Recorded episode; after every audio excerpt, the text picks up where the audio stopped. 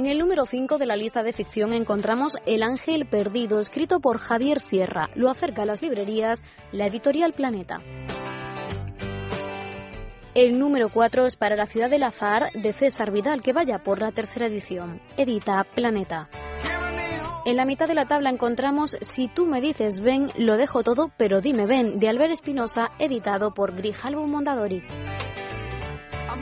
En el 2 encontramos Los enamoramientos de Javier Marías. Lo encuentran en la editorial Alfaguara.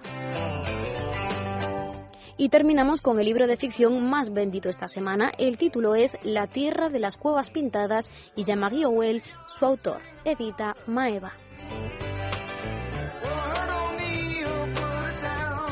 En el número 5 de la lista de no ficción encontramos esta semana excusas para no pensar cómo nos enfrentamos a las incertidumbres de nuestra vida. El autor es Eduardo Punset y la editorial Destino.